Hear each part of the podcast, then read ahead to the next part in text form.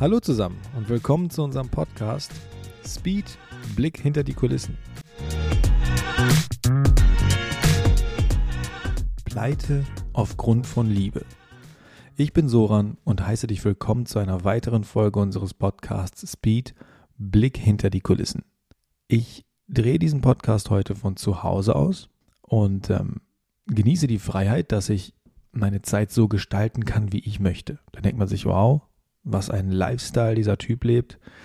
Ähm, arbeitet wann er will, von wo er will und hat heute beschlossen, einfach mal einen Podcast zu drehen. Aber was ist, wenn ich dir sage, heute ist Sonntag früh und nachdem ich diesen Podcast hier gedreht habe, fahre ich ins Büro und werde wahrscheinlich bis spät in die Nacht arbeiten, kurz schlafen und bin am Montag wieder im Büro.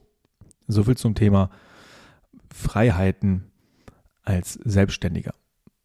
Na, kurze Anekdote dazu. Äh, in dieser Folge geht es um das Thema Mut, Ängste und Liebe. Aber Liebe nicht in dem klassischen Sinne wie die Liebe zwischen zwei Menschen, sondern Liebe zu einer Sache, Liebe zu, zu Dingen, Liebe zu Projekten und wie verhängnisvoll das wirklich sein kann. Fangen wir mit dem Thema Mut an.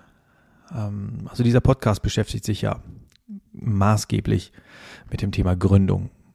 Und ähm, der erste mutige Schritt, der auf einen wartet, ist natürlich die Kündigung. Das heißt, du musst deinen bestehenden Job kündigen. Und ähm, genau das ist das, was Dennis und ich machen mussten. Das heißt, wir waren beide angestellt ähm, als unbefristete Ingenieure in Deutschland. Und ähm, der erste große Schritt, der viel Mut erfordert, ist, dieses Verhältnis zu kündigen. Und ähm, das ist scheinbar in Deutschland ein enormes Thema. Denn ähm, diese, diese Kündigung des Jobs oder das Aufgeben des, des Angestelltenverhältnisses war mit Abstand das am häufigst besprochene Thema, seitdem Dennis und ich ähm, beschlossen haben zu gründen ähm, Freunde, Familie etc. Das heißt, das spiegelt ja schon mal wieder, wie, wie groß die Angst in Deutschland ist, wenn man etwas Bestehendes verändern möchte. Und, und wehe, es geht hier um geregeltes Einkommen und, und so, so Dinge wie Versicherung und so weiter. Also das scheint wirklich ein Riesending zu sein, was ich nicht im, im Nachgang nicht so wirklich verstehe, beziehungsweise nur teilweise verstehe.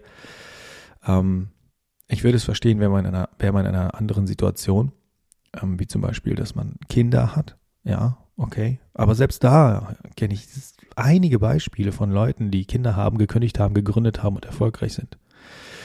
Okay, das erste große Ding.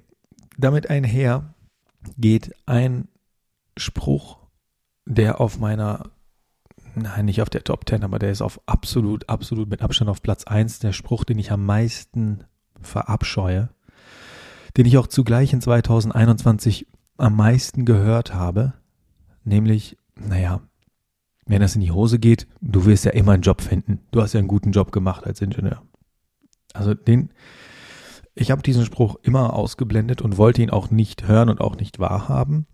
Denn wenn du wirklich beschließt, ein gutes Arbeitsverhältnis zu kappen für eine neue Idee, dann ist das Letzte, und glaub mir, das allerletzte, woran du denkst und woran du auch denken solltest, dass du dahin wieder zurückgehst.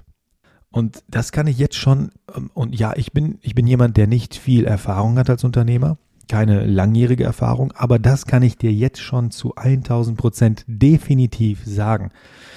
Wenn du den Gedanken hast, dass du dir sagst, ja gut, wenn es in die Binsen geht, dann ähm, finde ich schon wieder einen Job. Dann überleg dir 94 Mal, ob du das wirklich machen willst. Denn wenn du einer, mit einer Hand dich die ganze Zeit an dein Backup klammerst, dich die ganze Zeit irgendwo festhältst, dann wird dir diese Hand fehlen, um deinen eigentlichen Job zu machen, damit das auch wirklich erfolgreich wird und damit das auch niemals passiert.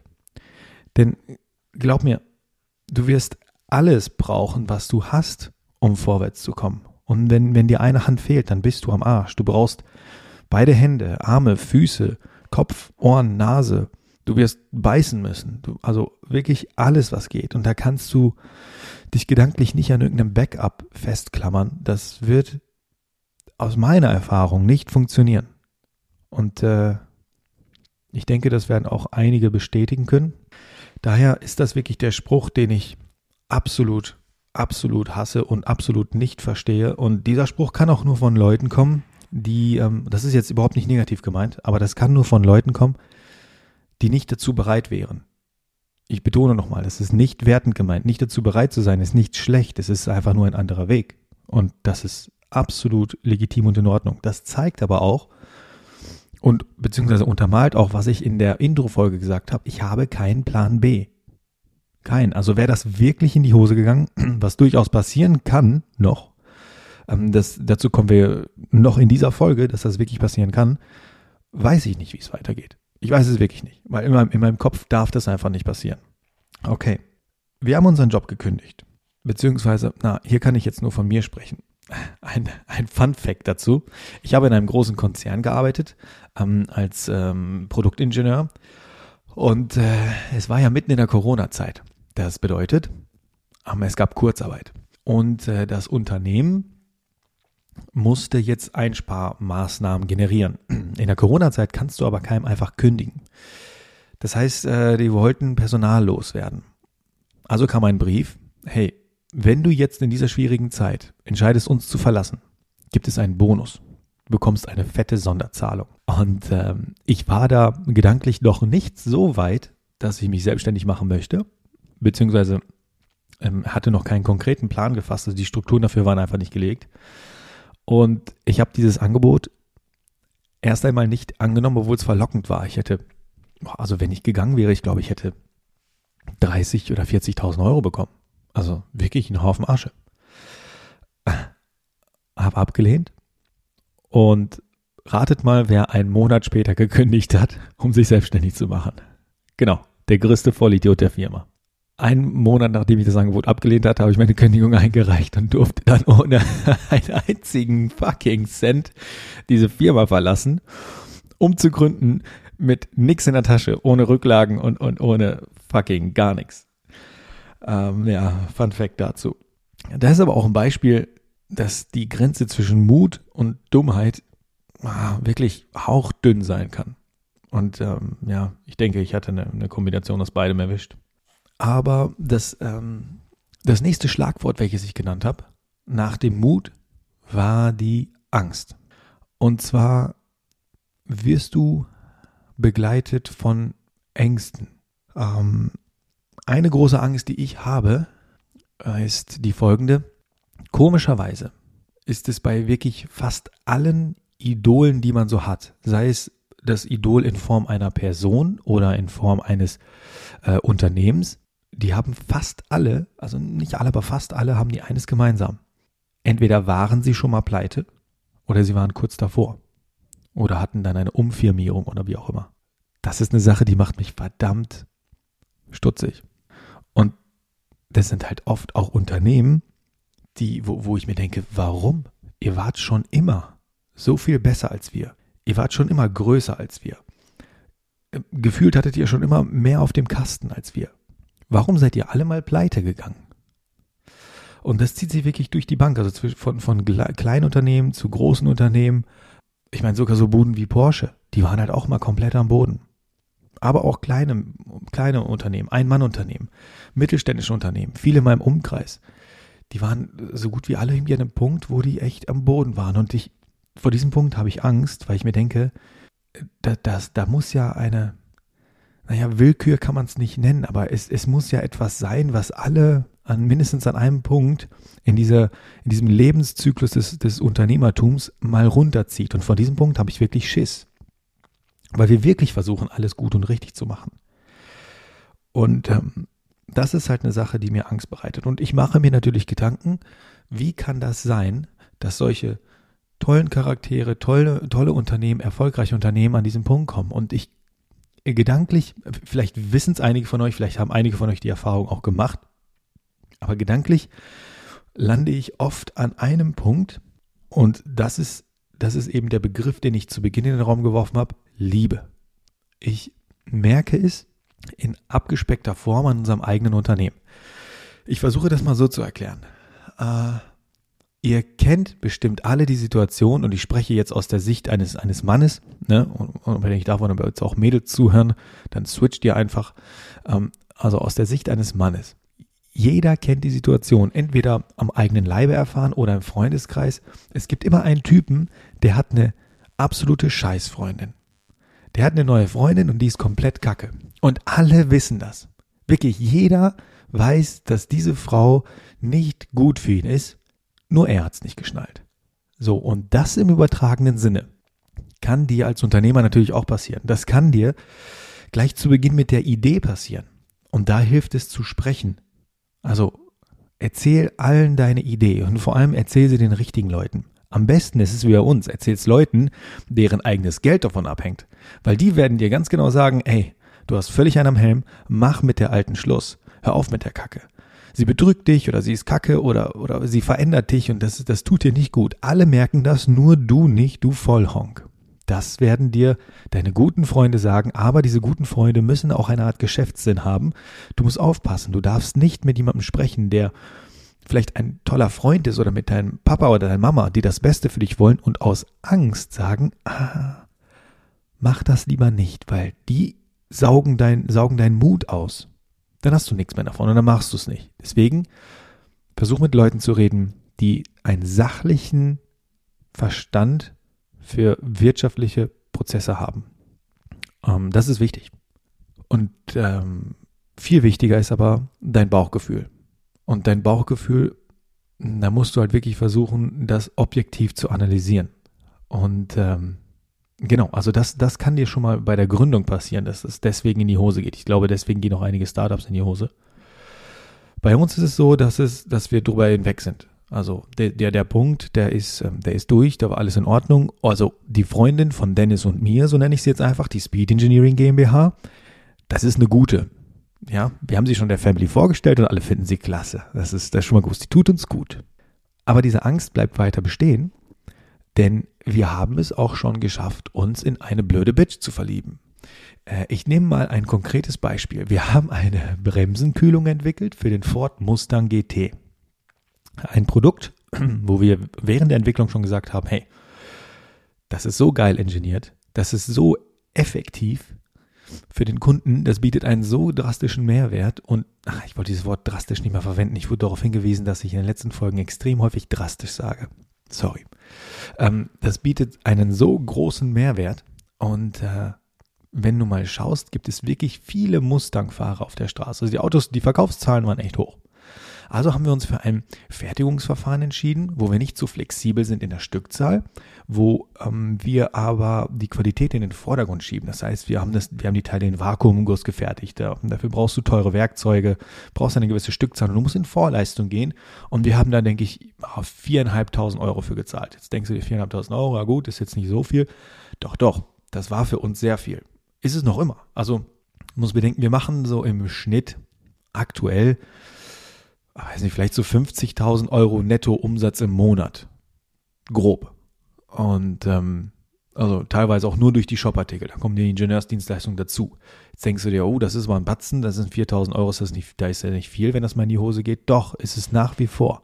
4.500 Euro, das haut schon noch immer rein, das tut weh. Und ähm, ihr wisst schon, welche, oder ihr, ihr ahnt schon, in welche Richtung es geht.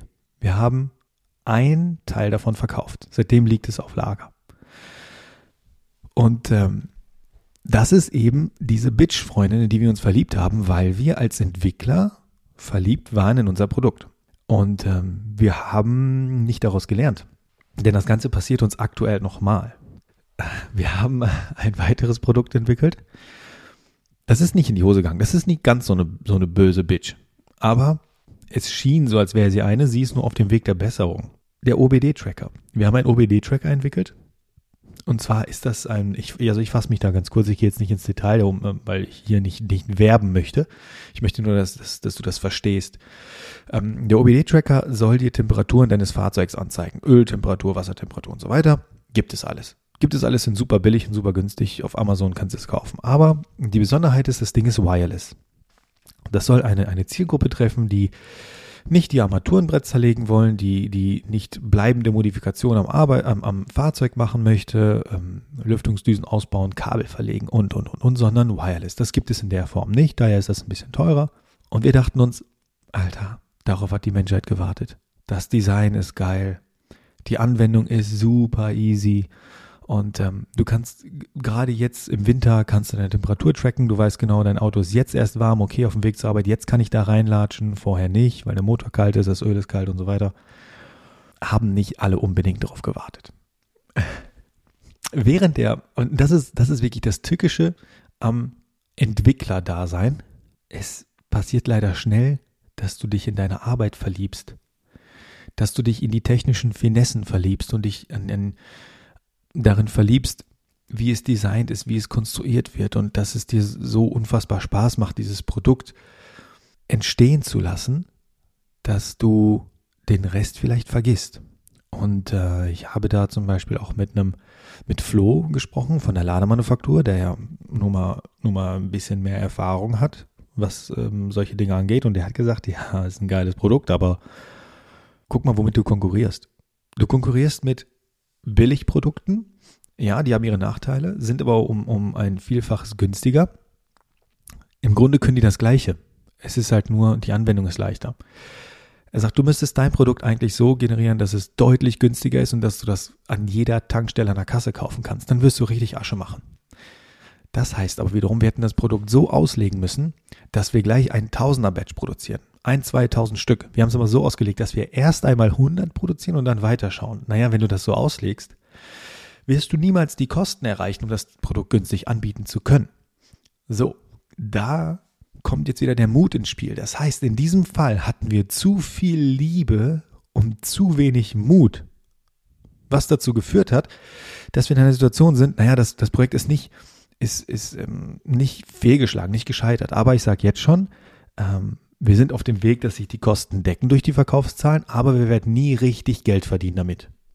Punkt.